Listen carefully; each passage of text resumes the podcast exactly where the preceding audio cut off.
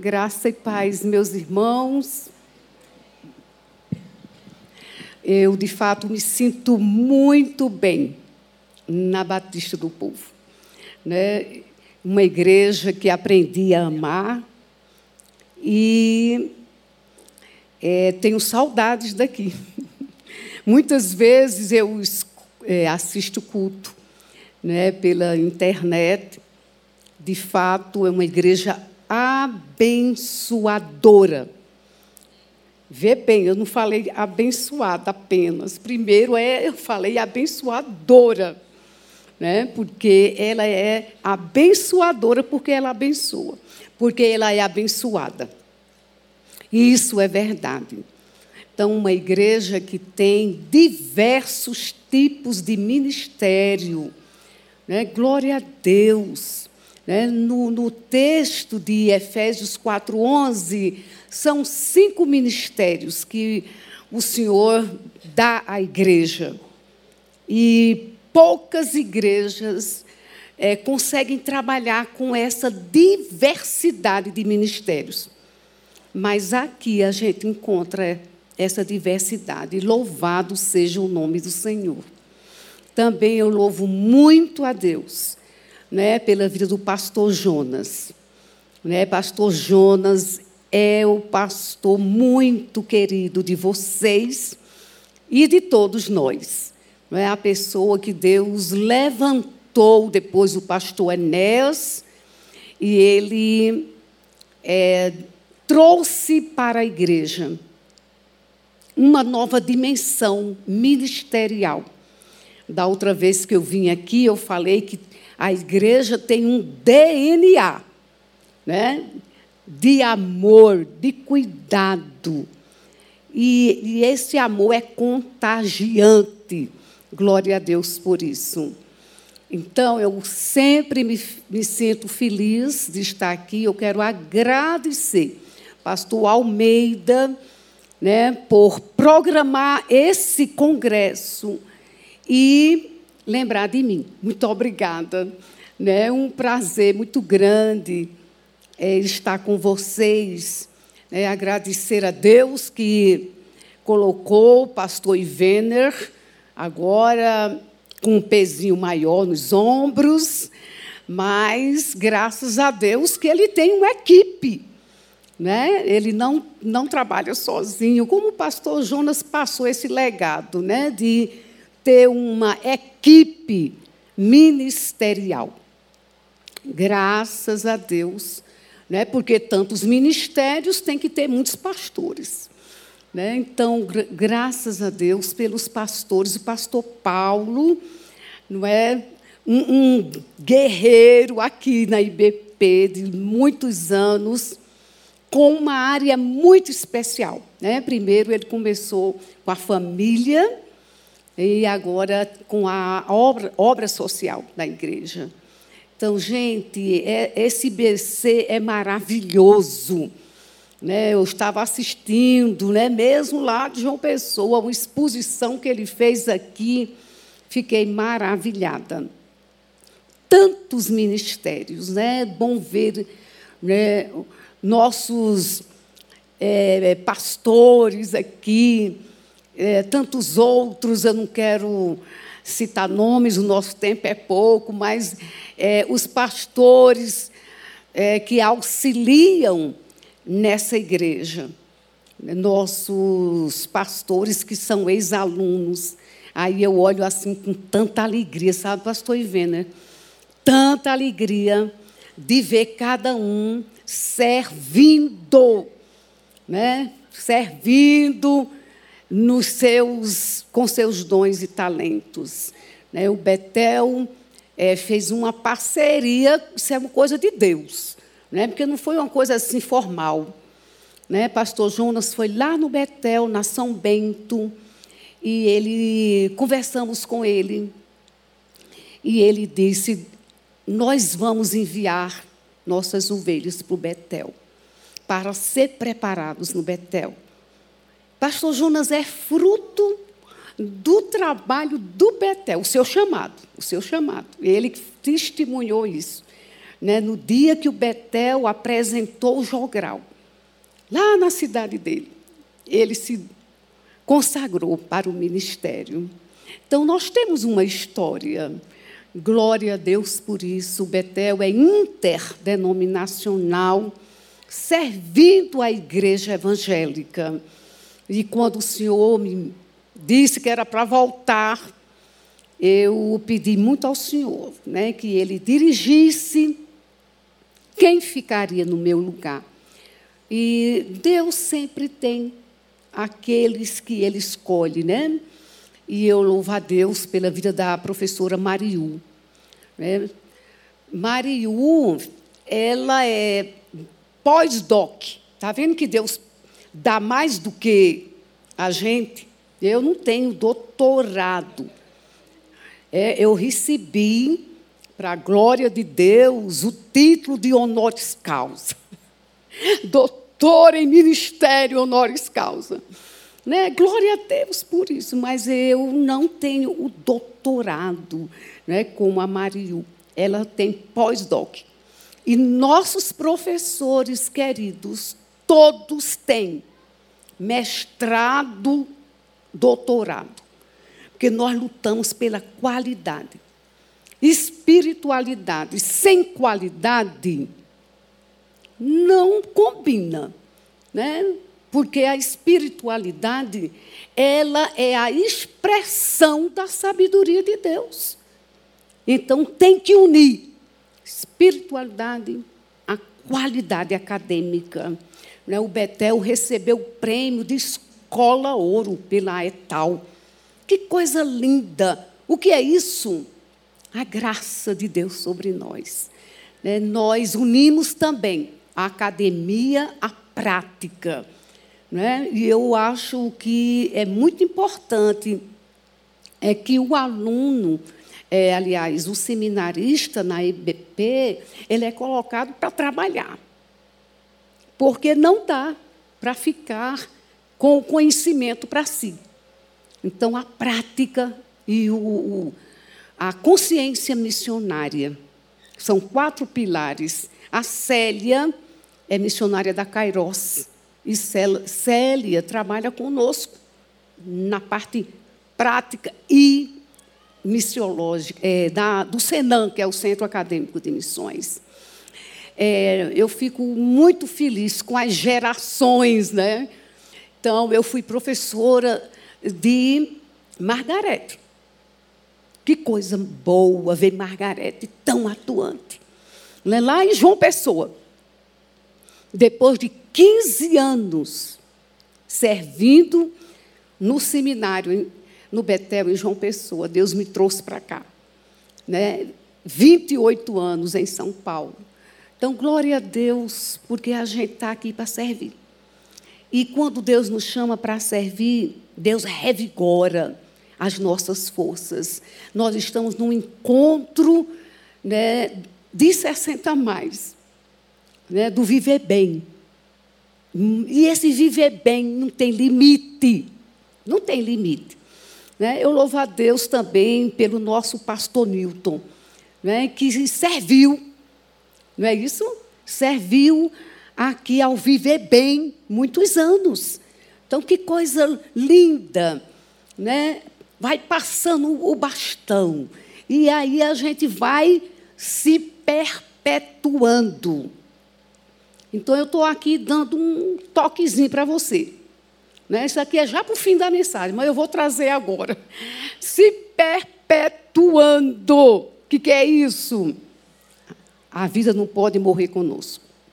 Nós temos que nos perpetuar, não é deixar marcas, né? deixar legado. E é por isso que nós não podemos nos acomodar com a idade. Né? Claro, claro que não, não é verdade? Então, queridos, é, esse tempinho, eu queria também lembrar da pessoa da Wilma, que é diretora do Colégio do Betel, aqui em São Paulo, e dizer que nós estamos para servir. Servir. É esse o propósito de vida. Servir. a Igreja Evangélica Brasileira, né, como com o dom, a vocação e o ministério que Deus nos dá. Amém? Queridos, nós vamos caminhar pensando o tema que o pastor Almeida me deu. Então, eu sou bem obediente, não é? Para seguir o tema que eu recebi, o papel da igreja quanto aos idosos. Gente, quando eu vi o vídeo da nossa irmã, como é o nome dela? Marilene. Marines. Gente, eu fiquei tão feliz com esse vídeo. Eu digo, oh, não tem mais nada para falar. Como é que a igreja deve trabalhar, não é? Deve. Qual é o papel dela? Então vocês estão de parabéns, né, por ter um ministério tão organizado com um pastor específico para essa área. Então, é glorioso demais. Porém, nós queremos refletir o papel da igreja na perspectiva daquilo que Deus realizou pela igreja primitiva, né? a igreja de Jerusalém. Por isso que eu vou para a igreja de Jerusalém. E a gente vai caminhar um pouquinho é, em Atos, no capítulo 2 versículos 42 a 47. Não vou analisar o texto, eu quero só tomar como referência, pensando no papel da igreja. Eles se dedicavam ao ensino dos apóstolos, à comunhão, ao partir do pão e às orações. Então, eu quero parar aqui para lembrar para você que a igreja é uma comunidade. Comunidade fraterna. Comunidade porque ela comunga. Né? E ela vai comungar com os membros na interação. Né? Como nós falamos aqui, ouvimos aqui no culto das, das oito. É, essa interação dos mais jovens com os mais idosos, né, com os adultos, a interação da criança com o adolescente. A igreja é um corpo. Então essa comunhão, ela precisa ser preservada. Mas também é, a comunhão, partir do pão e nas orações, e todos estavam cheios de temor, e as maravilhas e sinais eram feitos pelos apóstolos. Os que criam mantinham-se unidos e tinham tudo em comum. Essa é uma igreja fraterna. E é isso que nós queremos lembrar: o papel da igreja de preservar a fraternidade. E todos os dias eles continuavam reunir-se no pátio do templo, partir o pão de casa em casa e juntos participavam de refeições. É tudo aquilo que o vídeo mostrou para a gente. Não é? Participava de refeições, eu sei que não, é só, não são só os idosos aqui que comungam juntos, né? Os jovens fazem muitos trabalhos assim de, é, de, de fraternidade, confraternização. Então, é, é, louvando a Deus e tendo a simpatia de todo o povo. É isso aí. Quando a gente tem um coração de adorador, né, um coração que louva. Eu fico encantada aqui com o Calori. Gente, que dom, não é verdade? Que dom precioso né, que Deus deu para ele. E, e os outros também. Né? Mas a expressão da adoração não é só tocar, não é só cantar, né? mas é levar você e eu, levar a igreja à adoração. Isso é muito glorioso.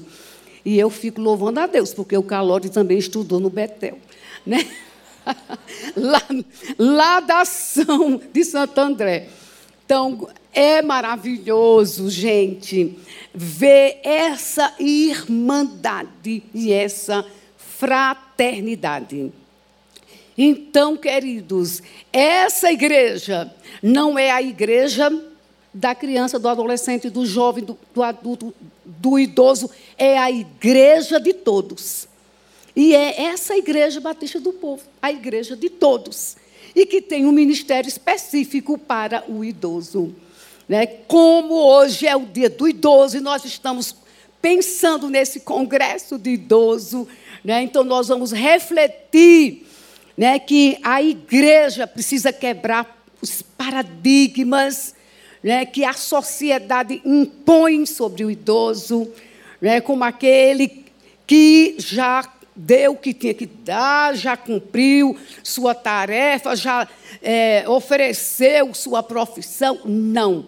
Nós entendemos que todos os idosos, eles podem continuar cumprindo a sua missão com seus dons e seus talentos. A gente vai trabalhar um pouquinho isso. Estou falando de quebrar paradigmas, porque mesmo que a lei nós temos o Estatuto do Idoso. Está havendo muitas é, organizações se levantando para que o idoso seja cuidado, seja assistido. Mas se a gente for olhar a realidade, né, é muito pouco que se tem feito. Então, a partir da Igreja Batista do Povo, esse, esse estatuto tem sido é, um, um, uma base, não é? Tem, tem, feito valer. A igreja tem feito valer né? aquilo que nem sempre a sociedade faz valer. Precisamos quebrar esse paradigma que eu digo paradigma da, de uma é, percepção psicológica ou é, da, da medicina que olha assim o idoso sempre carente de cuidado. Claro, mas até a criança é carente de cuidado. E toda a fase da vida é carente de cuidado. Então, o que é que eu estou dizendo aqui? Às vezes, há impinge em nossa mente né, que o idoso é que tem que ser cuidado. E às vezes isso tira até a autonomia do idoso. Então vamos quebrar isso também. Por quê? Porque nós precisamos do autocuidado. E quando a gente se cuida, a gente pode cuidar do outro também. Não é verdade? Então, lembrando que a gente não pode colocar estigma né, sobre, sobre a pessoa de cabelo branco né, sobre a pessoa que tem 70, 80 anos. Não coloca estigma, ele pode ainda fazer muito por si mesmo. Né? É, é, essa a minha preocupação quando eu chamo quebra de paradigma. Né? Mas também quebra de paradigma dentro do, da percepção eclesiástica né? para que haja a inclusão. Então, quando a gente escuta aqui o que a igreja está fazendo, eu digo, eu fico muito feliz, porque vemos essa inclusão. Então, essa percepção de que o idoso precisa ser cuidado, sim, precisa de atenção, sim, mas que também precisa continuar servindo. Eu gostei da palavra da irmã Marinês, quando ela falou assim: nós precisamos visitar a casa dos idosos. Sim, porque você, você, se um jovem for visitar a casa do idoso, não vai ter tanta empatia como se o, o idoso for. Né? Então, o que eu quero mostrar é a necessidade da gente se integrar né, naquilo que podemos fazer. Então, qual é o papel da igreja? É, eu vou citar algumas coisas, né, até por causa do tempo. Mas eu estava refletindo que o papel da igreja é oferecer o templo onde o Deus das promessas está presente. para nos fazer entender, buscar e desfrutar das promessas de Deus. Esse pontinho aqui, eu quero chamar a sua atenção. Né? Por quê? Né? Porque a vida espiritual, se ela está bem cuidada, se nós estamos é, caminhando com Jesus nessa intimidade, nós vamos estar firmes e fortes, porque o espírito renovado renova o corpo e renova a alma. Então, por que eu coloquei aqui, irmãos, é buscar a, o Deus das promessas. Eu falei sexta-feira e eu vou tocar na vida de Caleb. Na vida de Caleb, capítulo 14, né, de Josué. Então, Caleb ele chega para Josué e diz: Deus falou a meu respeito. Eu acho isso maravilhoso. Deus falou a meu respeito. Você está aqui nesse tempo, porque nessa igreja, que não são as quatro paredes, não é o templo, mas essa comunidade evangélica, essa comunidade fraterna, essa comunidade de amor, chama você para lembrar que Deus falou a seu respeito. Quando você se converte, você se encontra no texto. Quando você anda com Deus, você lendo a palavra, você recebe direcionamento divino para a sua vida no texto. E tudo que a palavra de Deus nos dá é com a intenção de que as promessas de Deus se cumpram no propósito que Ele tem para cada um de nós. Então eu coloquei assim no início. Precisamos ter uma igreja, um, precisamos ser uma igreja que estude a palavra. Não é essa a relevância. Não é essa a relevância. Por que não? Porque não é o estudar a palavra que coloca você dentro das páginas da Bíblia. Você pode ter PhD em teologia. Você pode conhecer a Bíblia de Gênesis Apocalipse, saber de cor todas as narrativas bíblicas e não se ver no texto. Então, o que é que o Senhor diz a Caleb? Caleb, você foi com aqueles doze, pisou, chegou perto né, da terra, espiou a terra, mas você se comportou diferente. Você disse que era possível conquistá-la.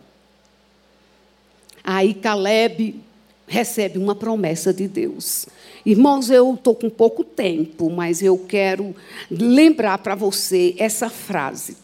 Saia daqui entendendo que o papel dessa igreja não é só fazer você conhecer a Bíblia, é fazer você olhar para o seu passado, como Caleb, e poder dizer, como ele disse, eu tinha 40 anos quando Moisés, servo do Senhor, me enviou para espiar a terra. E eu fui inteiramente fiel ao Senhor. Então Moisés jurou, certamente, a terra que você pisou será sua herança. Pois bem, o Senhor manteve-me vivo como prometeu. E já foi 45 anos que Moisés me disse isso. Porém, aqui estou, com 85 anos de idade, mas tão forte como naquele dia em que Moisés me enviou. E estou aqui para ir à guerra, como naquela época. Dei-me a região montanhosa, montanhosa. Então Josué abençoou Caleb. 85 anos. mas eu ainda quero conquistar aquilo que Deus me prometeu. É isso que eu, querido, que eu quero, eu quero deixar para você. Mas o que me chama mais atenção é quando diz Deus falou a meu respeito. Glória a Deus por isso. Meu amado, essa é uma história que impacta, pelo menos a minha vida me impacta. Em, para encontrar a história da vida nas Escrituras, eu estou chamando você hoje para você olhar o passado e encontrar as promessas do Senhor. Mas eu queria compartilhar também outra forma como a igreja nos chama para olhar a nossa história, não é? Nos lançar dentro desse texto sagrado. Em Lucas capítulo 2, quando Jesus é levado por pelos seus pais, né, para a circuncisão. Diz o texto: havia em Jerusalém um homem chamado Simeão, que era justo e piedoso, esperava a consolação de Israel, e o Espírito Santo estava sobre ele. E fora-lhe revelado pelo Espírito que ele não morreria enquanto não visse o Cristo, o Senhor. Então, ele vai ao templo, mas ele vai ao templo assegurando-se na promessa que Deus deu. Você não vai morrer enquanto não vê o Cristo chegar. Israel esperava o Messias há centenas de anos. Mas aquele homem recebeu a palavra: você vai e o que é maravilhoso, conduzido pelo Espírito.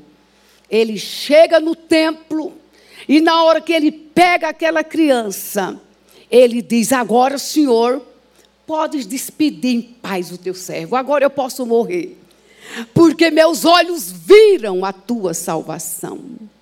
Meu amado, qual é a promessa que Deus lhe deu? e que você precisa relembrar hoje, na sua velhice, essa promessa que Deus te deu e que Ele vai cumprir na sua vida. Movido pelo Espírito, para tomar a decisão certa, para ser guiado para a vida. Mas ele foi movido pelo Espírito. O Espírito nos move para obediência à palavra. Muito claro o texto, porque Simeão estava ali para obedecer à lei. Os filhos que foram trazidos, eles tinham que ser circuncidados, e era isso que ele estava fazendo para cumprir a palavra de Deus. A igreja é o lugar onde o Espírito revela o cumprimento das promessas e nos faz entender os propósitos divinos, não só para a nossa vida, mas para o nosso povo. Porque aquilo que nós somos chamados a fazer, a bênção que o Senhor nos concede, elas são necessárias. Né? Elas são necessárias, mas elas precisam ser compartilhadas partilhadas. O texto está dizendo aqui que ele se alegrou e ele disse: Ó oh, soberano Senhor, como prometestes. Agora meus olhos viram a tua salvação que preparaste à vista de todos os povos. O Messias não era só para Israel, é para todos os povos. Por isso, nós não podemos ficar isolados. Aquele que já viveu mais. Né? Por isso que tem as reuniões né, com os da terceira idade. Não dá para ficar isolado. Porque, meu querido, é na sinergia da igreja né, que nós somos fortalecidos e é com a cooperação de todas as partes que nós podemos cumprir os propósitos do Senhor para a nossa vida. Então, quem é movido do, pelo Espírito de Deus, dentro das promessas de Deus, entende o que Deus quer realizar através de nós. Não há limite de idade para o serviço, para ser alguém que contribui né, para a expansão do reino de Deus no mundo. Quem anda movido pelas promessas de Deus é uma pessoa abençoadora. No verso 34, deste modo, é, de modo que o pensamento de muitos corações foram, fora revelado. Simeão então abençoou e disse a Maria, sua mãe: Este menino é destinado a causar queda e soerguimento de muitos em Israel. Ele vai e profetiza né, para a mãe do menino. Então, movido pelas promessas de Deus. É esse primeiro pontinho que eu quero que você guarde. É a igreja nos chama não só para conhecer o texto, mas para se ver no texto, para ser guiado pelo texto, para receber as promessas e fazê-las realidade na nossa vida. Mas também essa promessa Aliás, essa igreja, ela é chamada casa de oração. Por quê? Porque, amados, sem a oração, nós não podemos, de forma alguma, é, nos conectar com os propósitos de Deus para a nossa vida. E eu quero lembrar aqui a Ana, dentro desse capítulo 2. Ana era uma mulher muito idosa, está dizendo aqui. Ela tinha vivido com seu marido. Sete anos depois de se casar, ficou viúva. Com 84 anos, ela não deixava o templo. Adorava a Deus, jejuando e orando de dia e de noite. Meu amado, você está com 90. Ou não, do ainda não cheguei. Estou com 80. Olha, essa mulher está com 84. Não é? Mas ela tinha vigor. Ela estava todos os dias orando de dia e de noite. E é esse vigor preservado pelo Espírito de Deus que deve mover sua vida, minha irmã, meu irmão, para mesmo na terceira idade, você ser uma pessoa que ora. Porque se você ora, você intervém na história de Deus. Você intervém na história da igreja. Você intervém na história das nações. Porque Deus se move no mundo pela oração. Pela oração. Glória a Deus por isso. E nós precisamos orar mais. E o cansaço que às vezes pode bater quando você ama o seu Deus e você se dispõe a buscá-lo em oração, você é revigorado. O que eu acho interessante é que essa mulher tem 84 anos, mas ela não diz assim: jejuar já passou o tempo. Não. Ela estava ali jejuando também, oferecendo um sacrifício a Deus, porque abster-se do alimento é sacrificar-se. Amadas, amados, se você se tornar um homem, uma mulher de oração, o seu vigor vai ser fortalecido. Claro que sim, mas uma coisa que eu quero ainda trabalhar aqui no verso 38. tendo chegado ali, ela estava no tempo de dia e de noite, nesse dia foi especial. Tendo chegado ali, naquele exato momento, meu irmão, quando você anda com Deus, não tem, não existe coincidências. No exato momento, Deus revela a sua graça sobre a sua vida. Deus revela seus propósitos, Deus revela o cumprimento das promessas. Essa mulher, como Simeão, alimentava a esperança de ver o menino chegar para ali ser circuncidado e ser erguido diante da nação como o rei de Israel. Naquele exato momento, você anda com Deus, você tem o tempo a seu favor. E o tempo de Deus é o Cairóis de Deus, que nos faz movimentar-nos dentro da sua história, porque Deus é quem faz a história dos homens. Deus intervém na história dos homens.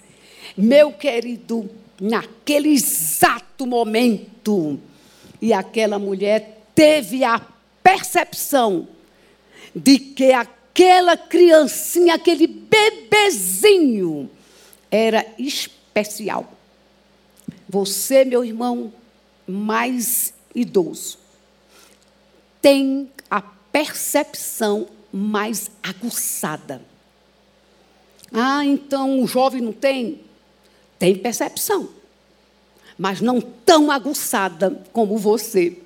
Porque os anos vividos nos dão experiências para a gente perceber as coisas além daquilo que está à vista, além daquilo que é improvável. É isso, além do que é improvável. Então, ver, mas ver na ótica de Deus, ver na perspectiva divina. E eu queria chamar você, para você ver de uma forma mais profunda aquilo que Deus está revelando ao seu coração, para que você seja uma grande bênção de Deus aqui na igreja. Porém, vamos aqui nos meus pontinhos mais rápido. Nós precisamos observar. Vê bem, essa primeira parte ela é muito subjetiva. Subjetiva. Você se vê na palavra, você andar nas promessas, você colocar a oração como prioridade da vida. Mas o que é também que nós podemos ter na igreja? Qual é o papel? dessa igreja. Além disso, ela nos chama para refletir a, as questões concernentes à nossa terceira idade. E aí é o que nós vimos aqui. É? Chamar profissionais, como o pastor Almeida chamou, para falar sobre esses assuntos e fortalecer você para você se ver como pessoa, como alguém que, alguém que está sob o olhar do outro, daquele profissional que pode ajudar no seu bem-estar. Então, a terceira idade é também um tempo de observar e aprender né, com as questões culturais, reuniões para reflexão e também para ampliar os laços sociais e diversificar as atividades culturais. Mas eu queria lembrar uma coisa. Excursões, visitas ao museu, né, e ao cinema, e ao shopping, e a ONGs, visitar é, associações. Isso tudo é muito bom na perspectiva cultural, mas também com o olhar da perspectiva missional.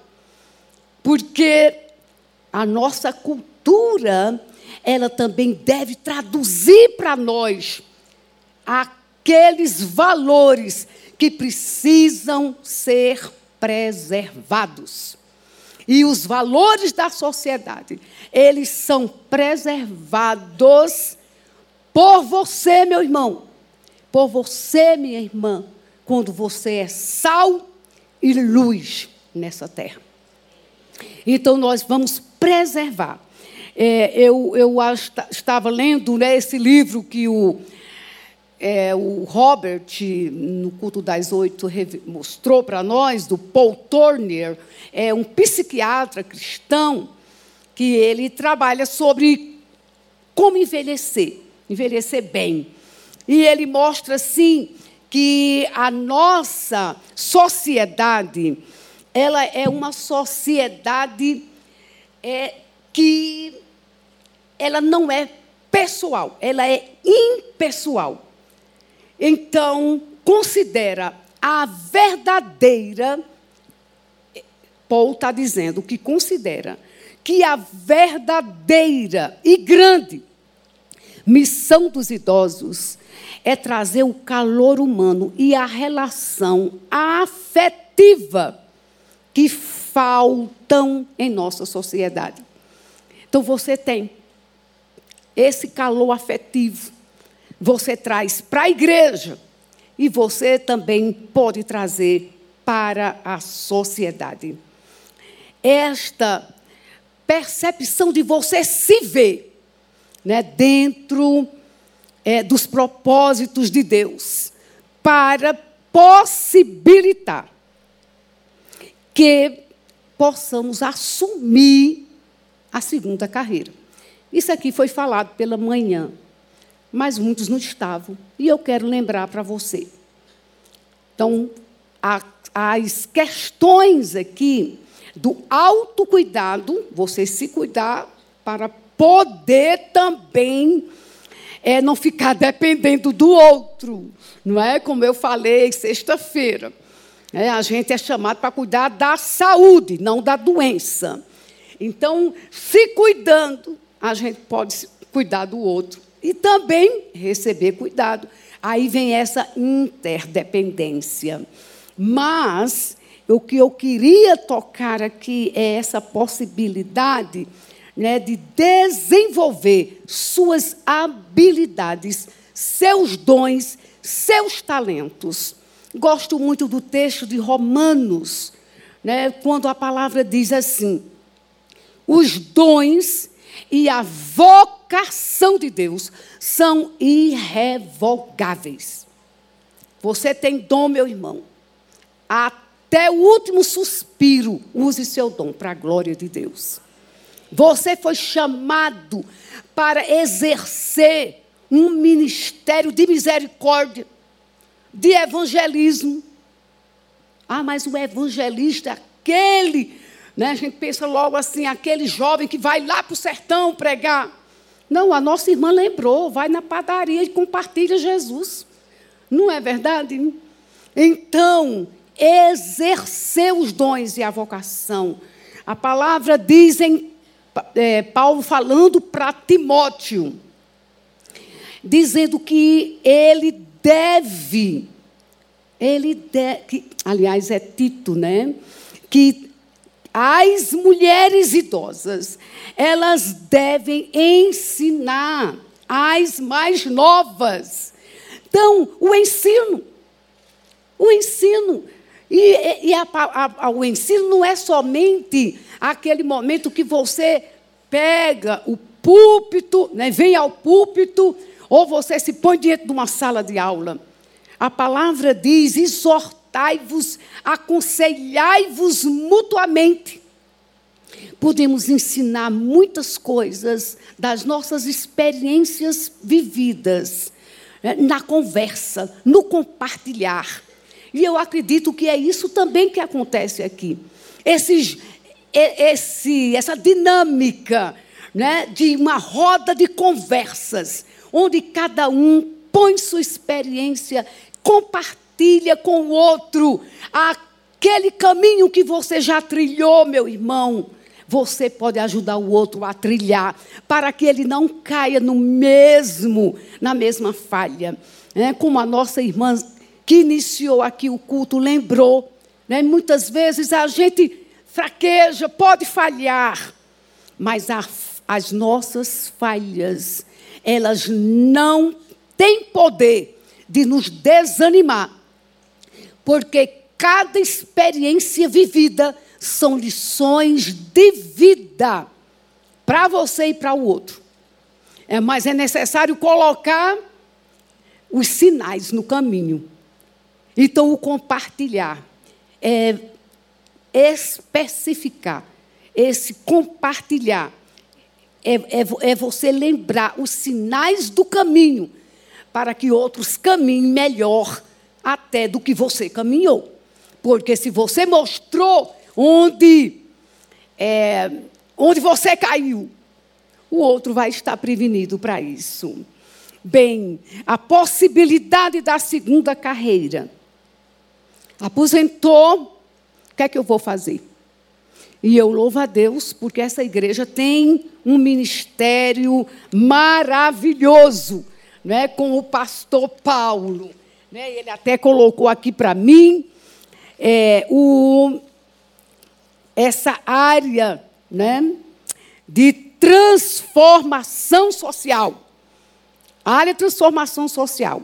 Trabalha com o IBCP, que é a população de rua, e com o INC, o ISEC, né? Família, vocação e trabalho.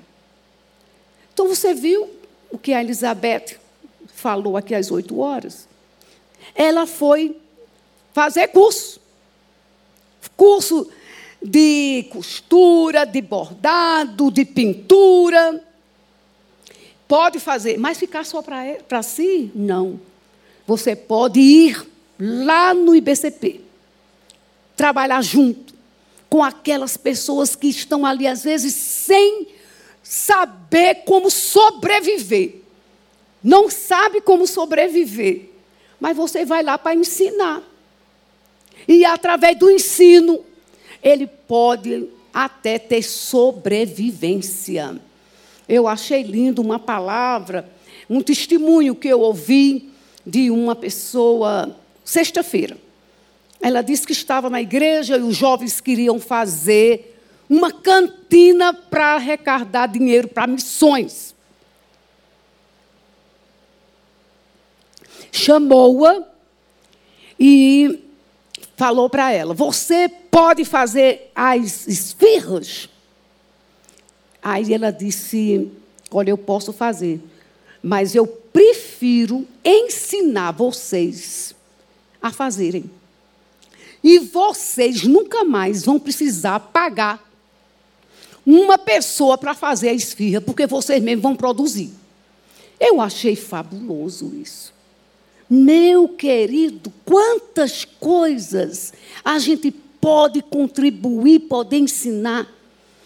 Os governos, né, eu, eu estive um tempo na Austrália e, e, a minha professora de inglês estava dentro de um programa do governo para trabalhar com os imigrantes.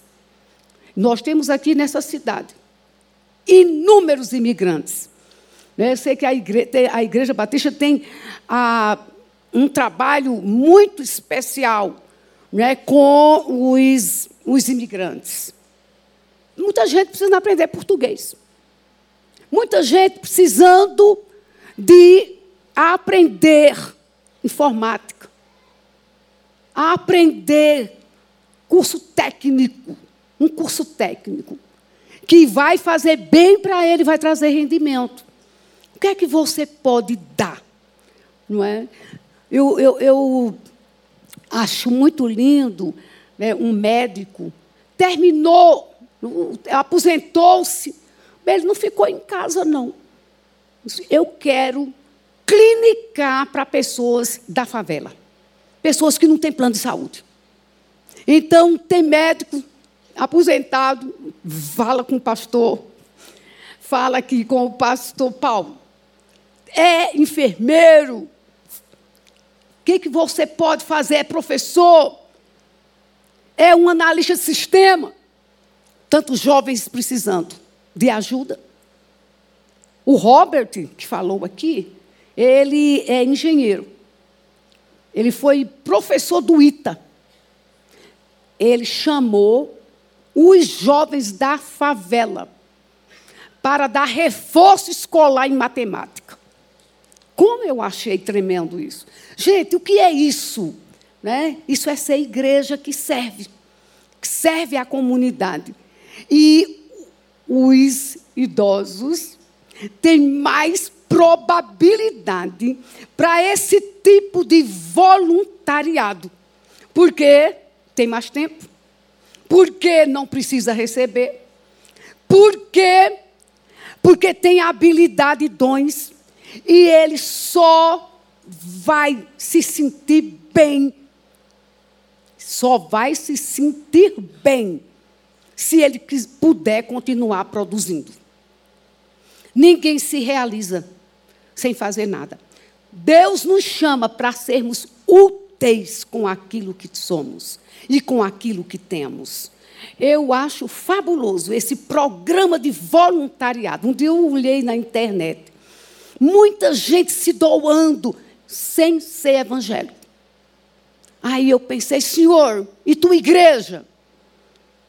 Nós é quem temos que dar esse exemplo de ser uma igreja que trabalha com voluntariado. E a minha chamada aqui para você é: está aposentado, defina a segunda carreira.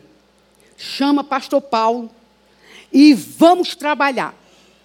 Porque nós queremos alcançar aquilo que a sociedade não tem conseguido alcançar. Então, amados, é essa questão aí das habilidades, da capacidade, dos dons e dos talentos continuar frutificando, né? Isso que o texto que foi lido aqui, né? Quer dizer, foi lido no da manhã, né? 92, Salmo 92. Ainda na velhice darão frutos.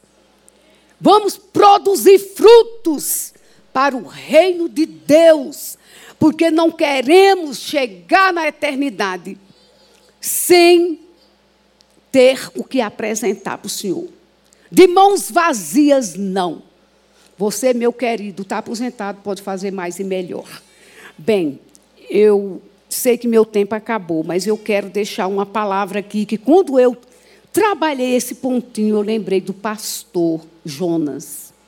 Eu lembrei dele. Qual é o pontinho? É que nós devemos ser referências e mentores.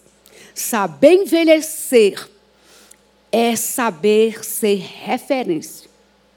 Outros, os mais jovens, olham para você e dizem: Eu quero imitar você.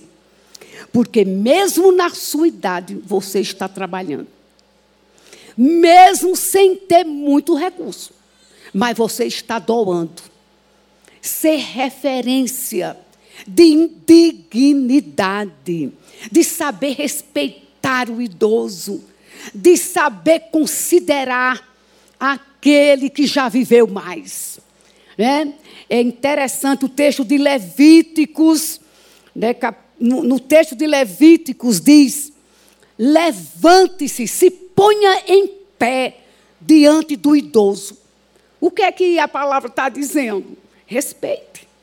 Respeite os anos vividos, as experiências, porque o que você vi, como você vive hoje, é uma colheita do que eles plantaram ontem. E você deve plantar para a próxima geração. Então, queridos, ser referências e ter mentores mesmo idosos, precisamos de mentores. Eu sinto a alegria da nossa irmã Maria Inês, quando ela olhou para o pastor Almeida e diz: Um jovem, Deus levantou E eu estou maravilhadíssima com esse programa do Viver Bem. Uma referência, ter mentor. Ainda precisamos ser mentoreados, sabe por quê, irmãos?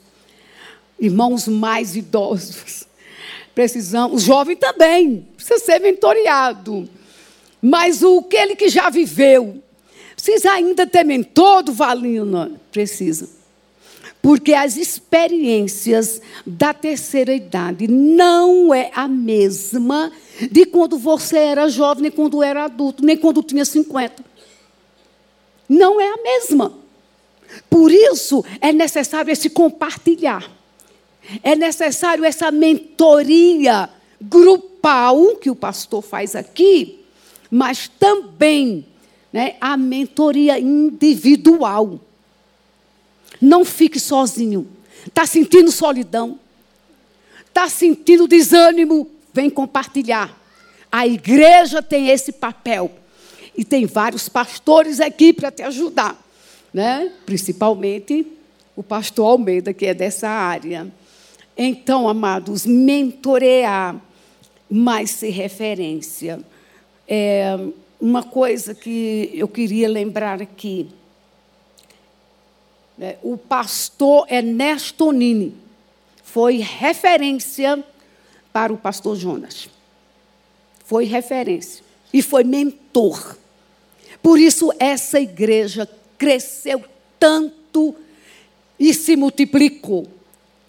Porque pastor Jonas tinha referência.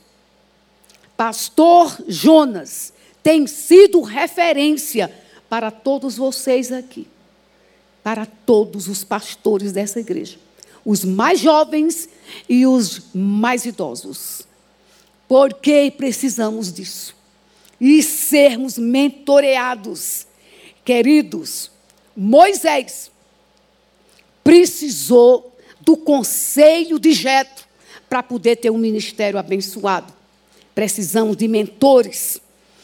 Pastor Ernesto Nini foi referência para Dona Lídia. E Dona Lídia eu tinha mesmo como modelo. Modelo pastoral, mas não apenas pastoral. Modelo de um homem de Deus que soube ouvir o Espírito. E porque soube ouvir o Espírito, a renovação espiritual varreu esse Brasil. Foi referência para ela e também para mim. Eu estive com ele aqui nessa igreja e lá no Betel também. Pastor Jonas tem sido uma referência para mim. Quando eu estava para voltar para João Pessoa, eu vim aqui no seu gabinete, pastor, podemos conversar. E como foi boa aquela conversa. E como Deus me direcionou. Então, meu querido irmão terceira idade, não deixe de buscar um, um mentor, um referencial. Né? O, eu trabalho com um grupo de mulheres, mulheres em ministério. Qual é o objetivo? Pastoreio mútuo. O David Cornfield, no Brasil, levantou essa bandeira. Pastores mentoreando pastores. Então, idosos mentoreando idosos. Dê o que você recebeu. Não pense que somente os pastores podem lhe fortalecer. Você também pode fortalecer outros, mesmo sem a função pastoral. É, Para concluir, nós precisamos ter essa grande tarefa de influenciar as novas gerações. Como diz o Salmo 145, 4, uma geração conta a outra geração, os feitos do Senhor. E é nessa interação da igreja que nós vamos aprendendo, aprendendo a não ser uma igreja que trata o idoso por atacado, ou que deixa do lado mas ser essa igreja que pode influenciar, mentorear, fortalecer, orar, desenvolver projetos sociais, indicar oportunidades para a segunda carreira e levar você a viver bem. Não apenas viver bem, como disse a irmã Marinês, porque tem poder aquisitivo, então está bem. Não é isso que faz viver bem.